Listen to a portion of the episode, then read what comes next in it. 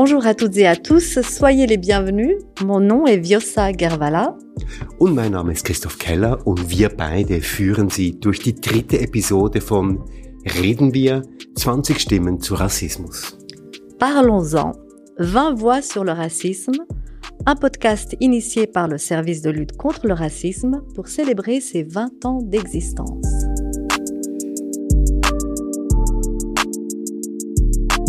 Heute mit der Frage, welche Rolle das Recht im Kampf gegen Rassismus spielt, wie der Artikel 261 bis des Strafgesetzbuches einzuschätzen ist, welche Funktion er erfüllt oder eben auch nicht erfüllt und ja, ob wir uns denn im Kampf gegen Rassismus auf das Recht verlassen können. Aujourd'hui, avec la question de savoir quel rôle joue le droit dans la lutte contre le racisme, comment a évolué l'article 261 bis du Code pénal, quelles fonctions il remplit ou ne remplit pas, quelles sont les lacunes juridiques, et oui, si nous pouvons nous appuyer sur le droit dans la lutte contre le racisme. Et pour discuter de ces questions, à mes côtés, je salue Brigitte Lemboidio. Bonjour. Bonjour. Vous êtes avocate, est arrivée en Suisse à l'âge d'à peine 6 ans. Vous êtes d'origine congolaise et exercez à la Chaux-de-Fonds. Vous êtes surtout spécialiste dans le droit du travail et de la famille, mais aussi sur les questions de la discrimination. Je crois que ça occupe une grande partie de votre temps. Brigitte Lambadio, dans quelle mesure l'article 261 bis du Code pénal joue-t-il un rôle spécifiquement dans votre travail? Je dirais malheureusement dans une moindre mesure parce que moi, en tant qu'avocat, je considère que cette norme est très peu utilisable pour le commun äh, des citoyens. Bei uns ist auch Alma Wieken. Guten Tag. Guten Tag. Alma Wieken, Sie sind Juristin, Sie sind Geschäftsführerin der Eidgenössischen Kommission gegen Rassismus. Die Eidgenössische Kommission gegen Rassismus wurde 1995 vom Bundesrat gegründet. Der Auftrag der Kommission besteht gemäß der UN-Rassendiskriminierungskonvention darin, gezielte und wirksame Maßnahmen auf nationaler Ebene zu ergreifen, um Vorurteile zu bekämpfen, die zur Rassendiskriminierung führen. Sie stellen auch Alma Wieken mit dem Verein humanrights.ch die Leitung des Netzwerks der Beratungsstelle für Opfer von Rassismus sicher ist, um jetzt mal die Frage ganz pointiert zu stellen, Alma Wieken, dem Rassismus mit dem Strafrecht beizukommen? Nein, das wäre, denke ich, sehr naiv, das zu meinen. Ähm, und es würde auch dem Strafrecht vielleicht eine zu große Rolle beimessen. Sie haben das Beratungsnetz für Rassismusopfer angesprochen. Da merken wir wirklich im Alltag, im Beratungsalltag, dass den Betroffenen meistens nicht mit der Rassismusstrafnorm zu helfen ist. Et nous avons aussi un troisième invité, Tarek Naguib. Bonjour. Bonjour. Vous êtes juriste et enseignant à la Haute École zurichoise de sciences appliquées et auteur de nombreux articles et ouvrages autour du droit et surtout du racisme. Vos domaines de travail sont le droit, les études juridiques sur le genre, sur le handicap et l'intersectionnalité. Tariq Naguib, dans quel sens le droit pénal a-t-il aidé à augmenter la conscience publique sur le racisme On commence par une question plutôt générale. Ähm, die Einführung der Rassismusstrafnorm war von einer bestimmten gesellschaftlichen Bedeutung, dazu mal in den 90er Jahren, weil das erste Mal begonnen wurde, ich sage jetzt nicht das erste Mal grundsätzlich über Rassismus zu sprechen, ähm, auf der anderen Seite war es so, dass das äh, eine sehr verengte Weise auch eine Diskussion stattgefunden hat, also Rassismus auf einen sehr engen Bereich ähm, zusammengeführt hat. Ja, dann machen wir gleich einen Schritt zurück und schauen äh, mal in diese späten 1980er und 1990er Jahre. Da kam es ja in Westeuropa zu einem Anstieg rassistischer Gewalt.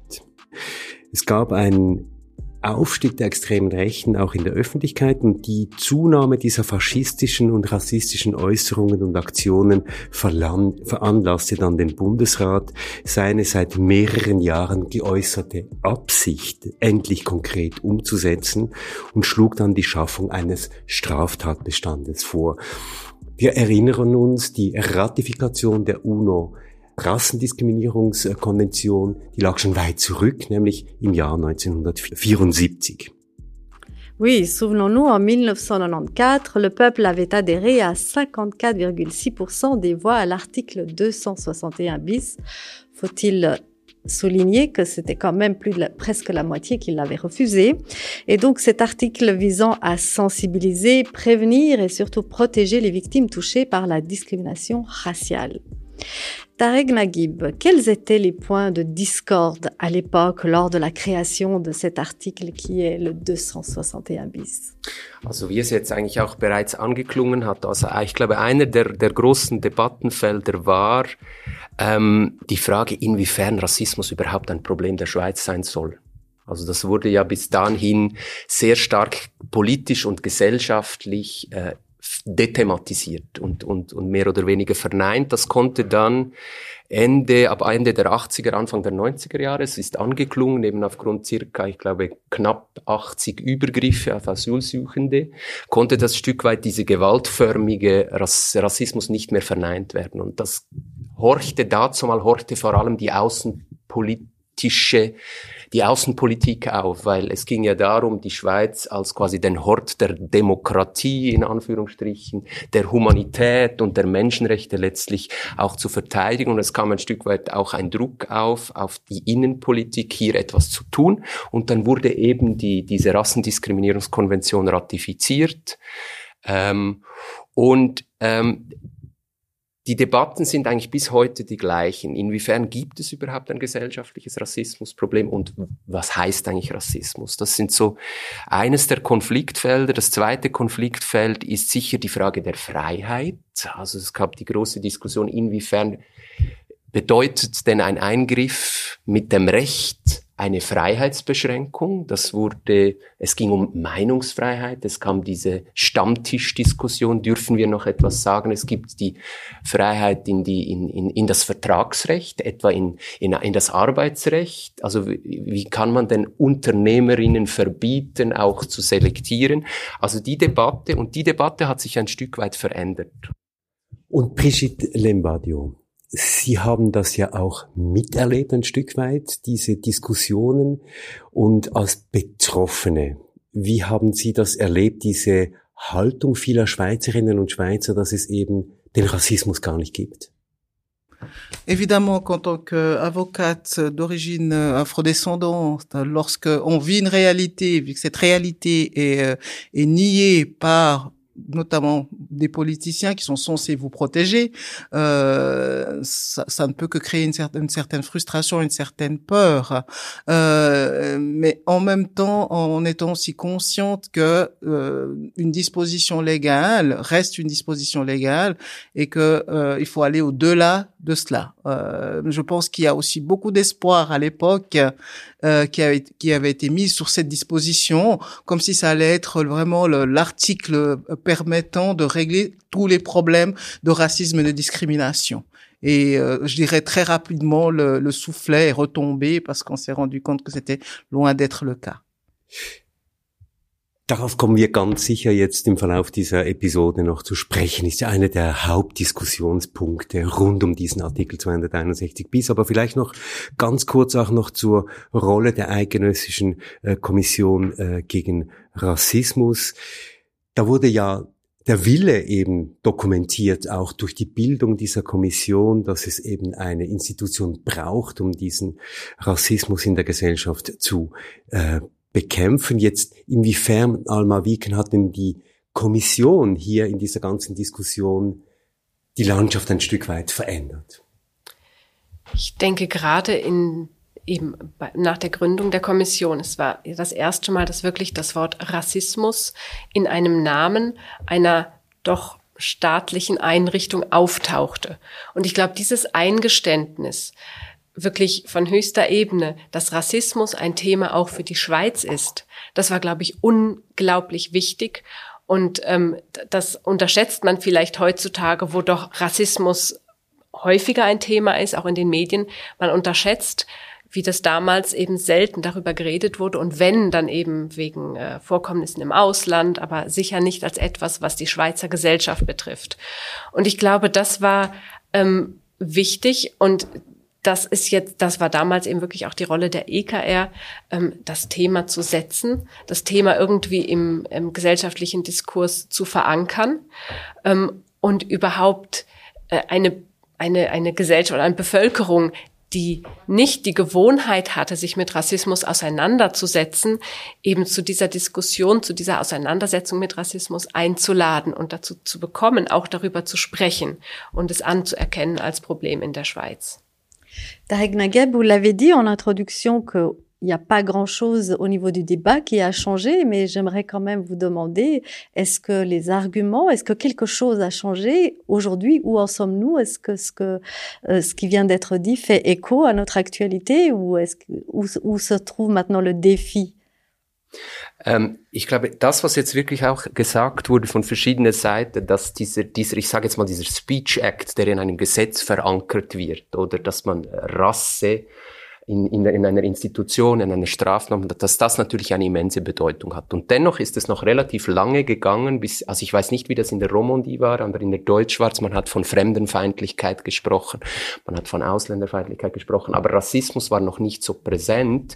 Ich erinnere mich noch, dass die, die zentralen Fragen bis etwa 2008 von JournalistInnen waren und verletzt das die Rassismusstrafnorm? Und dann gibt man, und das war das primäre Interesse, aber man hat nicht ähm, vertieft über Rassismus gesprochen. Und das ist vielleicht die, die, die Kehrseite dieser Strafnorm. Also die Kehrseite, das haben, das wurde auch schon erwähnt. Also das ist ein relativ enges Verständnis. Also die ganze institutionelle Dimension von Rassismus, die historische Dimension von Rassismus, die wurde auch ein Stück weit durch diese starke Bedeutung der Norm eng geführt. Da hat die Kommission gegen Rassismus sicher auch immer wieder versucht, Gegensteuer zu geben. Und ich glaube, dass diese Debatte hat sich verändert und da dünkt mich ein Punkt ganz zentral. Es hat eine Entrechtlichung stattgefunden der Diskussion über Rassismus. Und das ist gut und wichtig. Was heißt das? Was heißt, jetzt wird viel komplexer über Rassismus gesprochen. Äh, es, gibt die Black Lives Matter Bewegung. Es gibt seit mehreren Jahren Diskussionen des strukturellen Rassismus. Ich beobachte seit mehreren Jahren, dass die Rassismusstrafnorm ein bisschen weniger Präsenz hat. Ich weiß nicht, wie ihr das wahrnimmt. Alors, je dirais oui.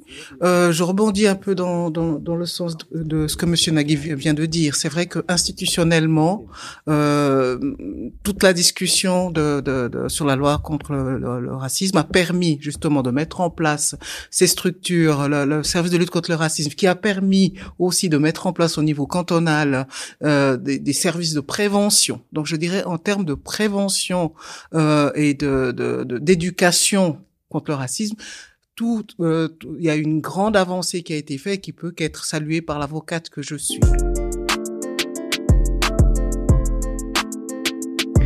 Jetzt, Tarek Nagib, Sie haben es bereits angedeutet, der 261 bis ist so eine legalistische Definition von Rassismus und tendiert eben dazu, eben auch das Sichtfeld ein Stück weit einzuschränken. Ist denn in Ihrer äh, Betrachtung dieser 261 bis zu eng gefasst? Äh, nein. Nein, er ist das, was eine Strafnorm leisten kann. Also da müssen wir ehrlich sein. Also Strafnorm, ich meine, das, können, das, können, das kann die Anwältin und die Juristin der Kommission gegen Rassismus besser erklären. Aber eine Strafnorm ist letztlich, das ist ein Ultima Ratio, das ist eine, eine, eine, eine, eine soziale Antwort auf eine, eine extreme Form des Unrechts, die eine gesellschaftliche Antwort braucht. Und von daher, diese Strafnorm ist sogar relativ vorbildhaft, wenn man das vergleicht mit anderen Ländern. Also beispielsweise Diskriminierungen bei äh, bei Leistungen, die für die Allgemeinheit bestimmt sind, die ja eigentlich, das ist ja eigentlich klassische strafrechtliche Regulierung, die man stra also privatrechtliche, die man strafrechtlich ähm, hier reguliert hat. Aber, und jetzt komme ich drauf, äh, der Blick ähm, auf das Recht war auf das Strafrecht verengt. Und deshalb gab es nicht nur eine Ent Deshalb war es nur nicht nur wichtig, eine Entrechtlichung der Diskussion stattfinden zu lassen, sondern auch eine Entstrafrechtlichung der Diskussion. Ich glaube, das ist ein ganz wichtiges Stichwort. Ähm, ich möchte vielleicht mit einem Beispiel kommen, ähm, weil ich das doch interessant finde. Diese, diese großen Hoffnungen, die mit eben der Rassismusstrafnorm vielleicht auch verbunden waren, auch bei Betroffenen. Und ähm, das merken wir auch in der Beratungsarbeit manchmal, was für eine wichtige symbolische Bedeutung die Rassismusstrafnorm auch für Betroffene hat oder ihr beigemessen wird, zu Recht oder zu Unrecht. Das ist dann eine weitere Frage es gab einen Fall, wo es wirklich um äh, sicher rassistisches Mobbing ging am Arbeitsplatz. Und ich habe versucht, der Person klarzumachen, dass wir mit der Rassismusstrafnorm hier nicht weiterkommen. Aber dass es ganz viele andere rechtliche Grundlagen gibt im Arbeitsrecht, ähm, der arbeitsrechtliche Persönlichkeitsschutz, mit dem wir durchaus Erfolg hätten, eben ähm, etwas zu bewirken vor dem Gericht. Aber die Person wollte sich gar nicht darauf einlassen und sagte immer, ich bin rassistisch verletzt worden. Ich will, dass die Person wegen Rassismus bestraft wird. Und ich glaube, das ist etwas, ähm, was man nicht vergessen sollte, weshalb diese Strafnorm auch für Betroffene so eine, so eine wichtige Bedeutung hat. Dieses Bedürfnis, dass es dann auch vor Gericht als das benannt wird, was es war, als rassistische Diskriminierung und nicht einfach als irgendein Mobbing oder als eine Persönlichkeitsverletzung in einem arbeitsrechtlichen Verhältnis. Alors oui, je partage totalement ce qui vient de dit. Je dirais même que, en fait, le terme, euh, enfin, la dénomination de cette loi est trompeuse, à mon avis, parce que lorsqu'on met normes antiracistes, ça donne l'impression qu'on englobe tout alors que de loin pas cette cette norme est vraiment euh, un champ d'application très limité, très, très restreinte. Il y a tellement de situations où les personnes vivent une situation de racisme, mais qui ne peuvent pas ou dans lesquelles ils peuvent pas utiliser la norme anti-racisme. Et euh, effectivement, on se trouve face à des gens qui sont très frustrés parce qu'on on leur dit vous en Suisse nous avons une norme anti-racisme donc, euh, euh, ils pensent pouvoir arriver, puis l'article 261 bis doit pouvoir leur servir. Et en réalité, c'est pas le cas. Et il suffit de voir le nombre de cas qui arrive au tribunal fédéral en 30 ans, je crois que c'est moins de 45, sauf erreur, pour vous rendre compte que c'est vraiment très très limité. Et c'est ce maintenant, je dirais, c'est le prochain combat que les, activistes dans ce domaine-là doivent avoir, c'est de poser la question d'ouvrir le champ de, la norme antiraciste ou pas. Dans votre travail, Madame Lembadio, dans, dans, un, dans un sens pratique. Quelles sont les limites que vous rencontrez, que vous rencontrez lors du, de votre travail procédural avec cette norme 261 bis? Alors clairement, euh, en, en 20 ans de carrière, j'ai pu la soulever une fois. Une fois Une fois. C'est dans tous les autres cas, c'est impossible. Ça n'entre pas dans le champ d'application de cette disposition parce que c'est tellement bien posé déjà cet euh, cet aspect dans le domaine public. Euh, euh, on doit diffuser certaines choses, alors que la plupart des des, des, situations de, de, de racisme se font dans un domaine, se vivent dans un domaine fermé. Euh, les gens sont suffisamment intelligents la plupart du temps pour ne pas se livrer à des, à des actes de, de, de, de racisme, euh, alors que des témoins pourraient être présents. Donc il y a déjà cette difficulté-là. Il y a la difficulté aussi de la diffusion. Euh, quand, euh, lorsque euh, je, je lance une insulte raciste et puis que ça se limite à un cercle particulier, la norme n'est pas forcément applicable. donc on, on, entre ici rapidement dans des, des situations où les, les, les personnes c'est vrai, ils arrivent en disant j'aimerais que cette norme s'applique, mais on devra rechercher une autre norme euh, la Suisse ne connaissant pas le système d'injures racistes particulier comme le connaît par exemple la France, ben, on utilisera la norme générale sur l'injure ou sur la diffamation, où on, ira regarder euh, les normes du code civil si c'est un problème de droit du travail. Et les gens ne sont pas satisfaits parce que ce qu'ils aimeraient, c'est que on reconnaisse qu'ils ont été victimes de racisme. Et euh, actuellement, notre nos normes, notre système juridique le permet pas assez clairement. Donc ce n'est pas par la voie pénale, en tout cas, qu'on pourra dire qu'il y a ou pas du racisme. On part du principe que les chiffres, en tout cas, montrent qu'il y a une hausse hein, euh, de la discrimination raciale. Est-ce qu'on doit partir du principe que finalement, on ne doit pas passer par la loi pour lutter contre le racisme? Et si oui, quelles sont les voies qui nous restent? Das ist sicher richtig. Es, das, Recht, das Recht reicht sicher nicht aus, um gegen Rassismus ähm, zu kämpfen, äh, wenn man jetzt nicht diese enge Rassismusdefinition oder Definition der Rassendiskriminierung, der Strafnorm heranzieht. Denn das muss man auch, äh, Tarek hatte es angesprochen, das ist, war eine große oder ist immer noch eine große Gefahr in der gesellschaftlichen Debatte zu Rassismus, dass eben der Blick sich verengt auf den strafrechtlich relevanten Rassismus. Und wir bekommen immer noch Anfragen oder die erste Frage von Journalisten ist immer noch, ist das, ist das rassistisch im Sinne der Strafnorm? Und ähm, wir haben jetzt, äh, wir versuchen jetzt bewusst dann nicht als erste Antwort zu geben, nein, es ist nicht rassistisch im Sinne der Strafnorm, sondern sagen, es ist rassistisch, aber leider ist es nicht, fällt es nicht unter die Rassismusstrafnorm. Und ich glaube, das ist wichtig, ähm, diesen Unterschied zu machen. Und das Recht ähm, kann nur wirklich einen Aspekt des Rassismus wirklich bearbeiten. Und ähm, das ist eben wirklich das Sichtbare, ähm, auf jeden Fall so wie das Recht heute ist. Das ist wirklich dieser interpersonelle, sichtbare, intentionale Rassismus, ähm, der wirklich ähm, ja auch einfacher zu fassen ist als struktureller Rassismus, institutioneller Rassismus und eben eine ganze Gesellschaft, die irgendwo doch durchtränkt ist von eben ähm, ja rassistischen ähm, Strukturen und Dynamiken. Bevor wir jetzt in diese strukturellen ähm, Elemente und auch in die Rolle des Rechts ein bisschen tiefer dann einsteigen, doch noch die Frage an alle, la question un peu pour tous et pour toutes, dans, dans quel sens est-ce que les condamnations à la base de l'article 261 bis ont eu un, une répercussion symbolique et importante dans le domaine public euh, sur le racisme en Suisse? Ja, also ich, ich, ich glaube, dass überhaupt über Rassismus mehr gesprochen wird. Das hat sicher, das ist sicher ein wichtiger Punkt. Aber dass auch über bestimmte Formen des Rassismus mehr gesprochen wird und dass auch zurückgedrängt wird. Ich habe den Holocaust, die Leugnung des Holocaust erwähnt beispielsweise. Ähm, und das, was auch mehrfach erwähnt wurde, ich glaube, die, die, die, die Anerkennung ähm, die symbolische Anerkennung, und mit symbolisch meine ich eben nicht bedeutungslos, sondern symbolisch auch, äh, es ist eine Bedeutung, wenn jemand Rassist, sich öffentlich rassistisch äußert in einem bestimmten Sinn, dann ist das nicht in Ordnung. Dann ist das eine Verletzung der individuellen Würde und der kollektiven Würde von bestimmten Menschen.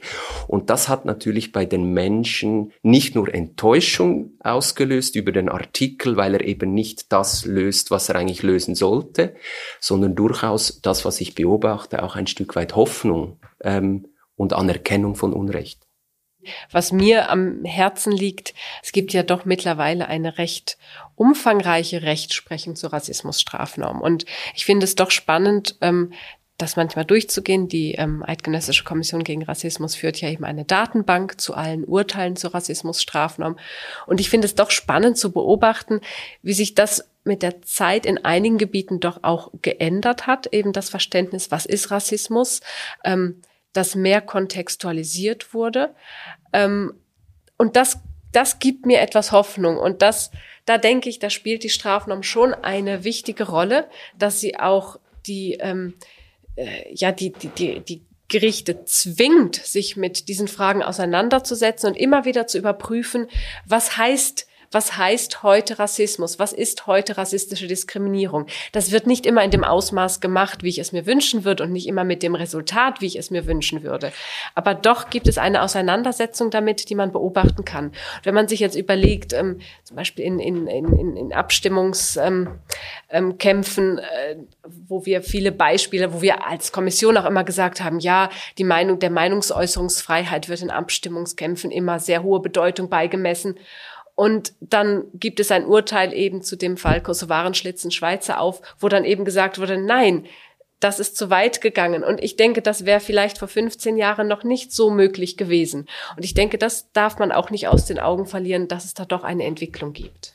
Ich teile das hundertprozentig, möchte hier aber eine Ergänzung machen und darum die Frage stellen. Ich meine, es ist ja nicht so, dass wir nur die Rassismusstrafnorm haben. Wir wissen das alle. Wir haben in der Bundesverfassung ein Diskriminierungsverbot. Ein allgemeines Diskriminierungsverbot. Das ein Verbot der Diskriminierung aufgrund der Rasse, man kann Verbot rassistischer Diskriminierung und so weiter.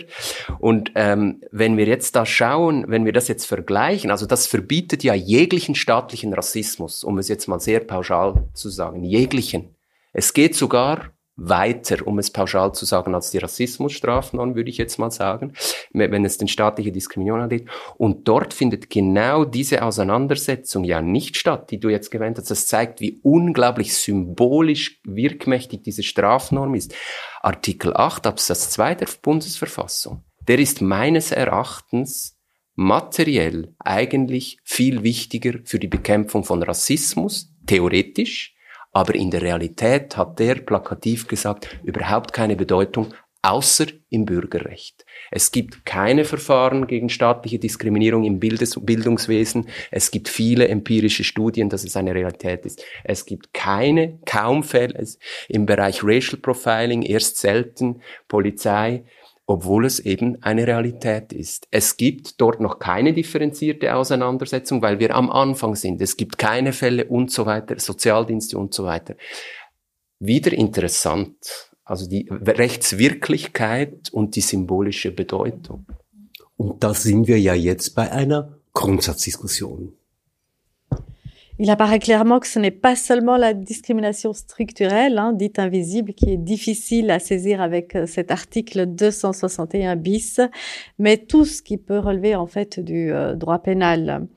Nous avons vu avec vous, Madame Brigitte Lembadio, qu'on balaye d'un revers de main euh, la discrimination structurelle qui, elle, est quotidienne et finalement passe souvent à la trappe. Vous avez dit qu'un seul cas avait été traité, en tout cas de par votre expérience, euh, euh, par euh, euh, grâce à ce, cet article 261 bis. Qu'en est-il dans des euh, qu'en est-il des actes de racisme cachés donc pour vous qui ne sont vraiment pas pris en compte par la définition de l'article 261 bis? Comment gérez-vous tous ces cas-là? Comment ça se passe concrètement? C'est effectivement, je dirais, le, la plus grosse partie de mon activité pour euh, l'activité qui concerne euh, la problématique du racisme.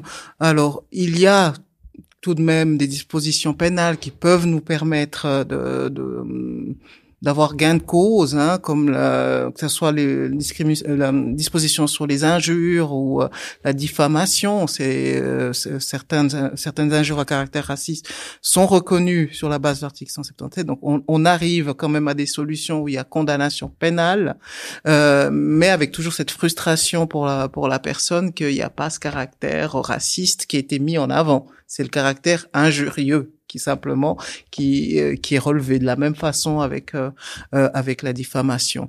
Et après il y a tout, je dirais tout ce qui rentre dans la sphère de droit privé qui est aussi très compliqué à gérer. Je, je vous prends un simple exemple d'un cas qui m'a marqué dans ma carrière où un, monsieur tous les matins en arrivant à son travail avait un dessin de singe placardé et son prénom était marqué dessus Jean le matin, Jean à midi, Jean le soir.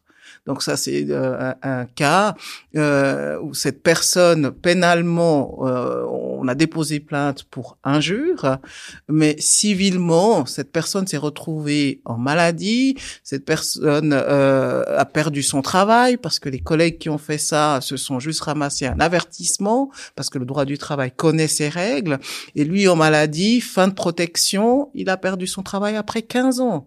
Donc on dira juridiquement il y a eu une réponse, mais c'est pas une réponse que la personne peut considérer comme adéquate et, juste.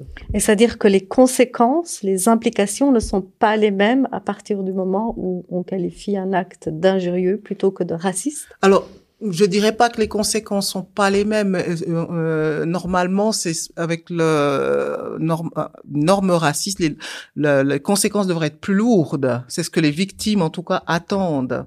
C'est pas une simple injure, c'est une injure qui touche à ma personne, à mon identité, donc elle devrait être plus lourdement condamnée et je devrais avoir une, protection spécifique, hein, comme nous avons pour, euh, pour les femmes la loi sur l'égalité, par exemple.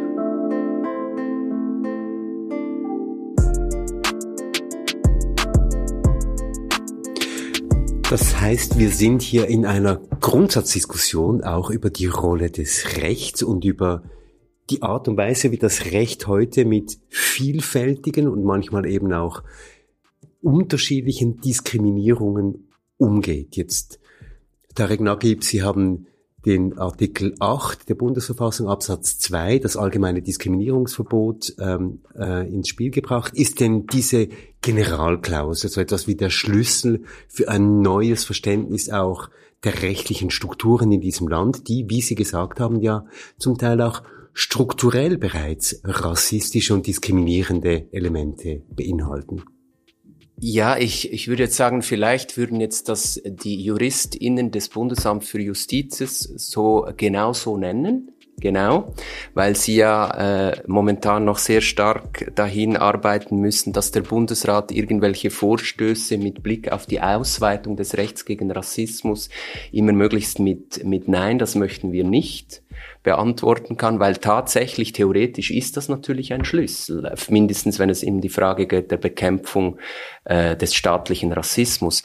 Aber in der Realität ist das eben in keiner Weise der Schlüssel, weil dieses Diskriminierungsverbot wird ja nicht mobilisiert, es wird nicht genutzt, es, es gibt ganz viele Hürden, es wird, es hat keine Bedeutung im Polizeirecht, es hat keine Bedeutung im Bildungsrecht, es, es wird, es geht nicht wirklich auf bedeutsame Weise in die Präventionsarbeit ein, verschiedenen staatlicher Stellen. Also es hat in diesem Sinne, in diesem Sinne nicht wirklich eine eine, eine rechtswirkliche Bedeutung, auch wenn wir rechtssoziologisch nicht sehr viel wissen über diesen Artikel. Wir wissen nicht, wie relevant er tatsächlich ist für staatliche Institutionen, aber ich würde jetzt mal behaupten, der ist ähm, nicht so stark von Bedeutung. Was heißt das? Das heißt, und das ist ganz, ganz wichtig, das zeigt, wenn wir Recht haben, heißt das eben noch nicht viel. Man muss auch für sein Recht kämpfen. Ähm, und das heißt, Recht muss mobilisiert werden. Und beispielsweise wird das momentan versucht, äh, etwa im Bereich der Bekämpfung von rassistischen Polizeikontrollen. Also es gibt, ich weiß nicht, wie das in der Romandie ist, aber es gibt in der Schweiz bis jetzt ähm, ganz, ganz wenige Fälle, wo AnwältInnen versucht haben zu sagen, diese Polizeikontrolle verstößt gegen das verfassungsrechtliche Diskriminierungsverbot. In der Regel wird gesagt, sprechen wir nicht über Rassismus, versuchen wir anders zu argumentieren, weil das ärgert die Gerichte nur, das ärgert die Staatsanwaltschaft nur. Und das wird jetzt versucht, auch einfach um sichtbar zu machen, dass äh, dieser Artikel eigentlich eingehalten werden müsste und von den Gerichten auch angewandt werden müsste. Jetzt würde ich mich interessieren, wie das beispielsweise in Ihrer Praxis ist, aber diese Fälle, die wir bis jetzt kennen, beispielsweise in Basel und, und in Zürich, da haben sich die Richter, es sind, es waren nur männliche, haben sich nicht mit der Dogmatik des Diskriminierungsverbotes auseinandergesetzt. Sie haben nicht die Frage gestellt, gibt es hier eine gewisse Wahrscheinlichkeit einer Diskriminierung und in diesem Sinne der Polizei etwa die Pflicht auferlegt, das Gegenteil zu beweisen. Also hier sind wir noch ganz am Anfang. Que, que dites-vous, Madame Lembadio, au sujet de cette application de, de l'article 8 de la Constitution? Est-ce que vous pensez qu'il soit applicable d'une façon plutôt directe aussi dans, dans des procédures légales? Pas du tout la, la, Constitution enfin, est, est, est, rarement applicable directement euh, euh, au quotidien. Donc euh, oui, c'est des, des, normes, c'est à, à, ça qu'on doit attendre. Mais après, il faut le concrétiser. Et puis euh, l'exemple de la police est un, un très bon exemple. Euh, très concrètement, euh, on, on, se rend compte que face à la, au racisme euh, au sein de la police, on a vraiment euh, un problème d'armes. Parce que d'un côté, on a des, victimes potentielles qui sont euh, désarmées, on a de l'autre côté des, policiers, enfin des gens, quelques policiers, hein, donc on, on s'entend bien, une minorité, qui, du fait de détenir la force publique, peuvent à tout moment dire à ces personnes, euh, en fait, non, c'est parce qu'il s'est pas soumis que moi, j'ai utilisé la force. Donc, cette norme d'insoumission balaye toute l'argumentation que vous pourriez avoir sur euh, l'utilisation, enfin, de, de, sur le racisme et autres. Donc, on a une inégalité des armes dès le départ. Ça, c'est un, un, cas concret qu'on rencontre très souvent dans la pratique euh, et on a même des policiers qui le disent dès le départ à la personne. De toute façon, si tu te plains de racisme ou de d'avoir été brutalisé, nous, on a la on a la, loi derrière nous. Tu dois te laisser faire. Tu dois te laisser insulter, tu dois te laisser frapper parce que on détient la force publique. Donc oui, l'article l'article 8 est merveilleux, mais euh, concrètement, que peut-on faire? Pas grand-chose dans le concret. Das ist ein furchtbar frustrierendes Thema. Ähm, die Kommission sagt seit eh und je eigentlich, dass der gerade auch der zivilrechtliche Diskriminierungsschutz nicht ausreichend ist. Ein Bericht, den der Bundesrat in Auftrag gegeben hat zum Zugang zu Recht in Diskriminierungsfällen, sagt auch, dass es Lücken gibt ähm, und dass der äh, Diskriminierungsschutz nicht ausreichend ist. Ähm, das Problem ist, dass bis jetzt jeder Versuch, ein allgemeines Antidiskriminierungsrecht einzuführen, gescheitert ist und immer mit dem Verweis, ähm, das ist politisch nicht umsetzbar. So und die Eidgenössische Kommission gegen Rassismus hat eine ein ja ein dickes Heftchen ähm, Recht gegen rassistische Diskriminierung. Das war glaube ich 2010 haben wir das herausgegeben und ähm, wo wir versucht haben aufzuarbeiten, was es alles äh, eben was der Status quo ist und was es bräuchte, damit ähm, das Recht besser mobilisiert werden kann, auch für den Diskriminierungsschutz. Und dieses Thema möchten wir wieder aufnehmen als Kommission. Wir haben eine rechtsvergleichende Studie in Auftrag gegeben, die sich anschaut, ähm, wie der Diskriminierungsschutz oder der Schutz gegen rassistische Diskriminierung ähm, in den verschiedensten Ländern ausgestaltet ist, ähm, auch wie er angewendet wird. Also das soll etwas weitergehen. Und das brauchen wir mal wieder als aktuelle Grundlage, um zu schauen, was für Handlungsmöglichkeiten haben wir eigentlich in der Schweiz, dieses Thema wirklich wieder auf den Tisch, Tisch, zu bringen. Und es kann sein, dass wir am Ende nicht mit einer Maximalforderung dastehen können, sondern überlegen müssen, ähm, auch kreativ sein müssen, wo gibt es da Handlungsspielräume? Ist das vielleicht ganz äh, kleingliedrig irgendwo im Arbeitsrecht etwas, was man ändern könnte? Oder ist es, äh, es gibt ja verschiedenste Möglichkeiten, auf die ich jetzt gar nicht alle eingehen kann. Aber das ist etwas, was wir uns als Kommission wirklich vorgenommen haben. Im europäischen Vergleich steht die Schweiz ja relativ alleine da mit dieser Lücke im Gesetz eigentlich. Kein Antidiskriminierungsgesetz. Warum denn? Hier gleich die Frage an alle in die Runde. Warum ist das in der Schweiz so schwierig? Pourquoi tant de difficultés de mettre en, en, en place une loi contre la discrimination? Gut, der Bund, der schiebt das immer auf das monistische System der Schweiz und den Föderalismus, was ich einen absoluten Quatsch finde, ganz ehrlich. Ähm, das ist sicher nicht der Grund dafür, warum wir immer noch kein zufriedenstellendes Antidiskriminierungsgesetz haben. Und was heißt monistisch? Ähm, eben, dass im Völkerrecht die Normen ähm, direkt umgesetzt werden und nicht eben durch ein nationales Gesetz ähm, erst umgesetzt werden müssen. Und es ist es ist eben wirklich, wie ich gesagt habe, es ist frustrierend, ähm, dass die Schweiz da so hinterherhinkt. Und ich glaube wirklich, hier besteht Handlungsbedarf. Und eine Schwierigkeit ist vielleicht, dass die Schweiz eben einen sektoriellen Ansatz gewählt hat, dass wirklich die verschiedenen Diskriminierungsmerkmale auch unterschiedlich, ähm, ja, unter unterschiedliche Gesetze fallen. Und ich glaube, da ist jetzt wirklich der Moment, wo auch ähm, alle Player eben im Bereich Diskriminierung, und damit meine ich nicht nur rassistische Diskriminierung, sondern, sondern dass man wirklich den Blick auch mal öffnet, sich zusammensetzen und schauen, wie können wir diese Situation verbessern und was sind auch die Bedürfnisse der verschiedenen Gruppen eben, die unter Diskriminierung zu leiden haben. Ich glaube aber, ja, ich teile das sehr, aber ich glaube nicht, dass das ein Schweizer Problem ist, ehrlich gesagt.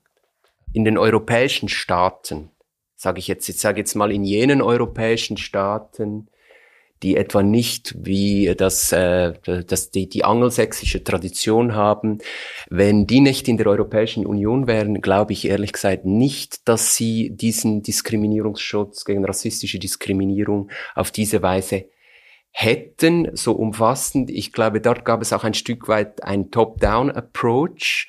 Und ich glaube, dass sich das auch eine Rolle spielt, dass beispielsweise die Schweiz nicht in der Europäischen Union ist. Ich glaube, wären wir in der Europäischen Union, müssten wir da andere Dinge auch umsetzen. Ich würde aber hier natürlich auch, ähm, und ihr habt das auch schon angedeutet, ein bisschen die Zivilgesellschaft auch in die Verantwortung nehmen.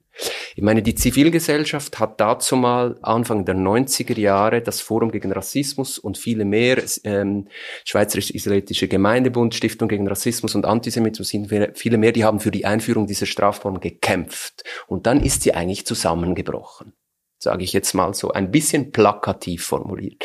Das heißt, es wurde eine, es ist, es hat ein, eine Ermüdung stattgefunden, eine Delegation an des Kampfes gegen Rassismus an das Recht, sage ich sehr, sehr plakativ formuliert. Ist auch okay, das passiert oft, das war auch beim Gleichstellungsgesetz Frau Mann, beim Behindertengleichstellungsgesetz, immer wenn Kämpfe mal erfolgreich waren, entstehen Ermüdungserscheinungen. Und hier stellt sich schon auch die Frage, inwiefern sich die Kämpfe um das Recht gegen rassistische Diskriminierung in der Zivilgesellschaft auch tatsächlich waren die relevant. Du hast beispielsweise die, die Frage des, des, des, des Rechts um ein umfassendes Antidiskriminierungsgesetz aufgerufen. Ich meine, es wurde ja versucht, vor ein paar Jahren eine solche Verfassungsinitiative zu lancieren, wo es darum geht, ein umfassendes Antidiskriminierungsgesetz, das rassistische Diskriminierung, soziale Stellung, Behindertendiskriminierung, alles integriert. Und was dort passiert, ist natürlich schlicht eigentlich, alle haben für ihren eigenen Garten geschaut. Es gab noch keine Solidarität. Es gab noch keine Bündnisse. Es gab, es gesagt, ja, wir haben hier unsere Dinge. Wir möchten uns auf die Gleichstellung von Menschen mit Behinderung konzentrieren. Wir müssen darauf schauen, dass die Gleichstellungsbüro für Frauen und Mann nicht weniger Geld kriegen. Also diese Kämpfe sind ja auch nachvollziehbar. Und ich glaube, da sind wir jetzt zivilgesellschaftlich an einem anderen Punkt. Wir haben die MeToo-Bewegung, wir haben die Black Lives Matter-Bewegung, wir haben eine Klimajugend, die auch an Rassismus und Feminismus denkt, wir haben eine Frauenbewegung, die auch an LGBTIQ und an Rassismusfragen denkt, wir haben schwarzfeministische Kollektive. Und dort könnte ich mir vorstellen, dass irgendwie ein Stück weit auch die Gesellschaft das Recht, die Zivilgesellschaft auch ernster nehmen sollte. Oui, alors je partage assez l'idée que je pense pas que c'est un problème suisse. Je pense pas que la Suisse euh, euh, est la seule qui apporte pas une réponse suffisante. C'est la problématique est peut-être dans le choix législatif qu'on a fait. Euh, J'ai le sentiment que effectivement cette norme antiraciste, l'accent a été mis sur une forme de racisme au détriment de tout de, tout ce qu'on pourrait rencontrer. Euh, moi, j'ai étudié un peu ce qui se fait en France avec euh, ce défenseur des droits euh, et concrètement, je, je, je trouve l'idée assez intéressante parce que c'est vrai que auprès de la même personne, on peut se plaindre de problématiques de, de, de, de racisme au travail, euh, contre la police et tout. Donc, la personne, enfin, la victime a un interlocuteur qui qui touche tous les domaines dans lesquels il pourrait, euh, enfin, dans lesquels il pourrait rencontrer du racisme. Alors que comme euh, comme Madame l'a dit très justement, nous on est compartimenté selon les domaines et on a cette disposition qui porte un nom qui qui qui, devrait pas porter, qui donne l'impression qu'on devrait euh, se diriger vers cette euh, cette loi-là, alors que c'est pas le cas. Donc on a je dirais, on souffre de, aussi de ce fédéralisme, mais on souffre aussi de, des particularités juridiques que connaît la Suisse. Ja, ich möchte nochmal auch darauf zurückkommen, eben dieses, was, was Tarek angesprochen hat, dass ich habe auch das Gefühl, dass jetzt vielleicht ein guter Zeitpunkt wäre, eben sich noch einmal zusammenzusetzen und eben diese, diesen, diese, diese sektoriellen Verkrustungen, die es gibt im Diskriminierungsschutz, etwas aufzubrechen. Und wir als Kommission gegen Rassismus leiden da ja auch drunter. Wir sind wirklich beschränkt auf Rassismus. Und was passiert jetzt zum Beispiel mit der Erweiterung der Rassismusstrafen auf sexuelle Orientierung? Und vielleicht ist das auch mit, kann eine, kann eine neue Dynamik in die Diskussion bringen, wie wir den Diskriminierungsschutz gestalten möchten in der Schweiz. Also da ja, bin ich verhalten, hoffnungsvoll, dass, dass da etwas draus werden kann. Und ich denke wirklich, es müssen sich alle zusammensetzen und eben nicht mehr dieses äh, ja sektorielle, äh, wer hat jetzt welchen Schutz und und warum. Ich glaube, dass das bringt nicht wirklich weiter. Und trotzdem muss man in dieser Diskussion immer im Hinterkopf behalten, was auch realistisch umsetzbar ist. Also zu schauen, findet man überhaupt die Politiker, die das ins, ins Parlament bringen? Wie muss es ausgestaltet sein, damit es mehrheitsfähig ist? Ich denke, diese, diese Überlegungen dürfen auch äh, nicht zu sehr in den Hintergrund treten.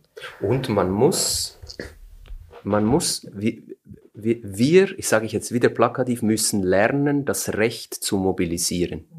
Wir müssen lernen, das Recht zum, ich meine, es ist im Bereich der Gleichstellung von Menschen mit Behinderung, da gibt es etwa in bestimmten Bereichen gibt es sogenannte strategische Verfahren, wo vor allem im Baurecht, wenn es darum geht, baurechtlich zu intervenieren, dass die Barrieren herabgesetzt werden. Es ist ein relativ einfaches, klares, gut durchsetzbares Bereich. Im Bereich institutioneller Rassismus, ich meine, das ist gerade, wenn es, und ich möchte, ich finde das, Pri das, Privatrecht nicht äh, unwichtig, ich finde das sehr wichtig, aber ich würde auch sehr wichtig finden, dass wir den Staat hier stärker auch in den Blick nehmen. Das ist das ist ganz wichtig und hier wird kaum mobilisiert. Ich verstehe jeden Anwalt, jede Anwältin, die sagt, nein, das ist kompliziert, das ist unpragmatisch, das funktioniert nicht, aber wir müssen lernen, dort auch strategisch zu mobilisieren, weil wir haben Möglichkeiten, bestehend auf dem geltenden Recht, nicht nur gesetzgeberisch zu intervenieren, sondern eben auch ähm, vor Gerichten zu intervenieren. Es gibt viele Beispiele. Versicherung, Motorhaftpflichtversicherung, nach Nationalität selektionieren.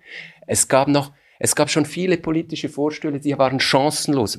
Wir müssen dort einfach, also wir, die Gesellschaft, die Zivilgesellschaft muss dort einfach auch mal das vors Bundesgericht bringen mit dem Risiko, dass wir verlieren.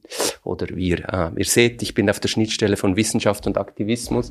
Ähm, genau, Punkt. Es geht auch um Mobilisierung. Est-ce que c'est un consensus, ist es ein Konsens um den Tisch hier, dass es eine Spannung gibt zwischen zivilgesellschaftlicher Mobilisierung oder eine Interaktion gibt oder einen Zusammenhang zwischen gesellschaftlicher Mobilisierung und der Aktion im Recht und dass eben Recht nur immer so stark sein kann, wie eben auch die gesellschaftliche Mobilisierung oder das gesellschaftliche Bewusstsein vorhanden ist?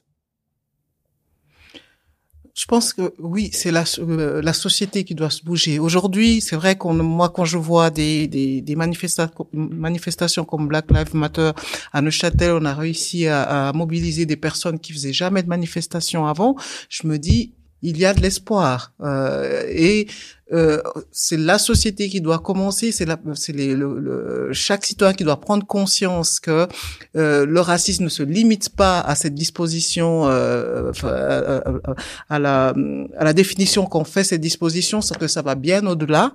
Et une fois que les, les, personnes auront pris conscience de cela, y compris de ce que j'appelle le racisme inconscient, c'est-à-dire de toutes ces petites euh, choses qui ne s'apparentent pas à du racisme, mais qui, si on les analyse, euh, sont des actes de racisme. Une fois qu'on a pris conscience de ça, que tout le monde est mobilisé, comme pour d'autres combats qu'on a eu dans ce pays, on pourra peut-être arriver à, à, un élargissement de cette disposition. En tout cas, c'est ce à quoi moi j'aspire. Also ich glaube absolut. Also ich meine, die gesellschaftliche Realität ist letztlich Ausgangspunkt auch für, für, für, für rechtliche Fortschritte. Das ist ganz klar. Das, haben, das können wir bei allen Gesetzen, emanzipatorischen Gesetzen, äh, von emanzipatorischen Bewegungen wie die Gleich, das Gleichstellungsgesetz für Frauen und Mann, das Behindertengleichstellungsgesetz. Ähm, das ist, das ist absolut so. Das braucht, es braucht hier ähm, gesellschaftliche Mobilisierung. Wichtig ist aber mir auch in diesem Zusammenhang zu sagen, wir müssen immer wieder Sorge achten. Da habe ich dass wir die, die, die gesellschaftliche Mobilisierung gegen Rassismus nicht wieder an das Recht delegieren. Ich glaube, die LGBTIQ-Bewegung macht das momentan sehr gut. Die nutzt das Recht, Rechtskämpfe. Jetzt zum Beispiel die Auswertung, wie du, du das erwähnt hast, der Rassismusstrafnamen, sehr stark auch für politische politische Initiativen, eine politische Sensibilisierung. Ich bin mir gar nicht so sicher, ob das so wahnsinnig wichtig ist, jeder einzelne Fall, der dann vor Gericht verhandelt wird, oder ob es nicht einfach auch darum geht, hier Unrecht sichtbar zu machen und Fortschritte zu erzielen. Von daher ja, aber bitte nicht ans Recht delegieren. Ja, ich glaube, das ist, es ist eben dieses, äh, ja, dieses Zweischneidige vom Recht. Es ist ja einerseits da, um eben diese, um äh, der Gesellschaft die Möglichkeit zu geben, zu ihrem Recht zu kommen. Ähm, und gleichzeitig eben darf keine Delegation dieser Kämpfe ans Recht stattfinden.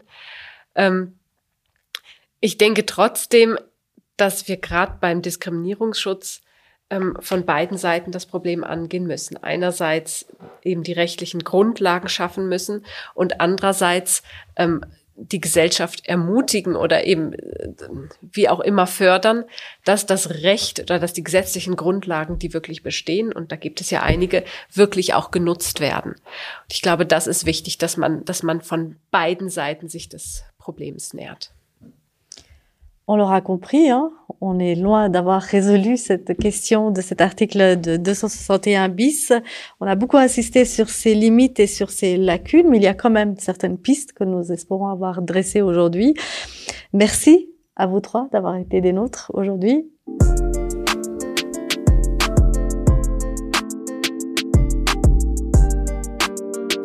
Ja, vielen Dank auch von meiner Seite. Das war Episode 3 von Reden wir 20 Stimmen zu Rassismus. Parlons-en, 20 voix sur le racisme avec Brigitte Lambadio, avocate. Ganz herzlichen Dank. Herzlichen Dank auch an Alma Wieken, Geschäftsführerin der Eidgenössischen Kommission gegen Rassismus und Tarek Nagib, ein Rechtswissenschaftler zwischen Rechtswissenschaft und Aktionismus. Vielen Dank, Christoph Keller. Vielen Dank, Josa Germala. In der folgenden Episode sprechen wir mit Royd Jane. Royd Jane ist Sozialanthropologe und Migrationsexperte und wir sprechen mit ihm über den Zusammenhang zwischen Rassismus und der Migrationsdebatte in der Schweiz. Dann wieder mit Mandy Abu Shouak. Wir est réalisé par Podcast Lab, peut être écouté sur le site du service de lutte contre le racisme, sur Spotify, Apple Podcast et partout ailleurs où il existe de bons podcasts.